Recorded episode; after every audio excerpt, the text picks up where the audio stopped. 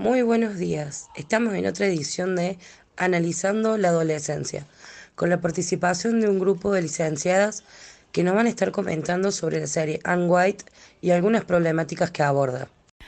Bueno, voy a dar un breve resumen eh, sobre serie. Eh, bueno, Annie with an E es una serie ambientada en 1908 donde Anne es adoptada por error por dos hermanos que buscaban un niño para que ayude en las tareas de la granja.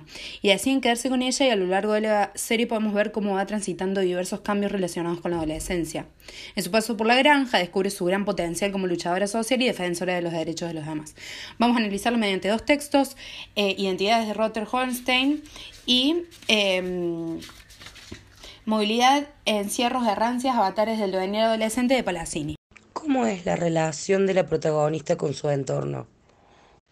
En la construcción de la identidad y el sentimiento de pertenencia, el cuerpo constituye la base y el sostén de la imagen de sí mismo. En vive en la búsqueda, se hace preguntas sobre sus padres biológicos, por qué la dieron en adopción, si la querían, si se parece a alguno de ellos, y su color de cabello rojo lo sacó del padre o de la madre. En su cumpleaños número 16 viaja a Nueva Escocia, al orfanato donde ella nació, la cuna de todos sus males.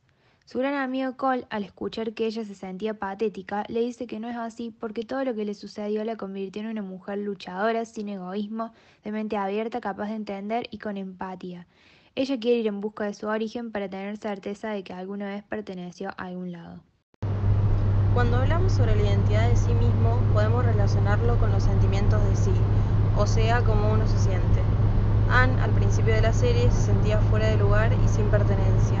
En cuanto a la imagen de sí, se veía fea, flaca, con su cabello maltratado, entre otras cosas físicas que a ella no le gustaban. Cuando hablamos de continuidad de sí, esta sería la manera en la que se siente parecida o cambiante. Puede ser el ejemplo de su primera menstruación y la charla que tiene con Marina. En cuanto a la representación del sí, o sea, cómo se describe, soñadora, fantasiosa, poco atractiva, inteligente, cuando hablamos de estima en sí, siente que es una persona que merece todo lo que le pasa y todo lo que transcurre durante la serie, porque las personas de su infancia le hicieron querer eso.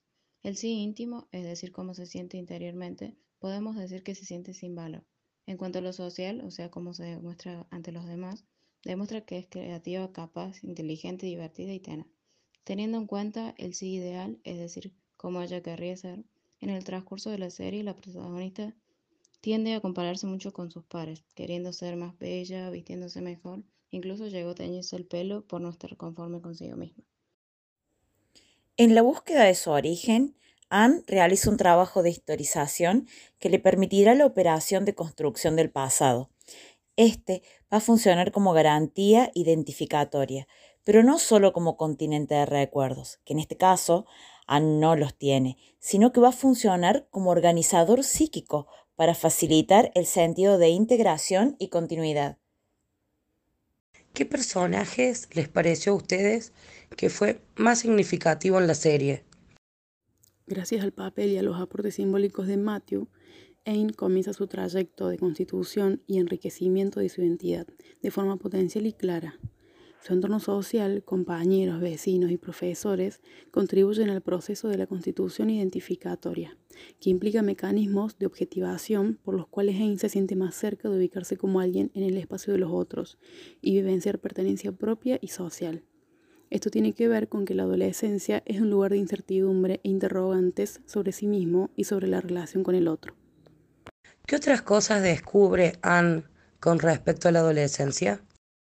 Puede destacarse el caso de Cacuet, que es una niña de la comunidad Mi'kmaq, eh, que cuando Aang llega a conocerla ve que en cierta forma tienen aspectos que son similares eh, más allá de sus diferencias.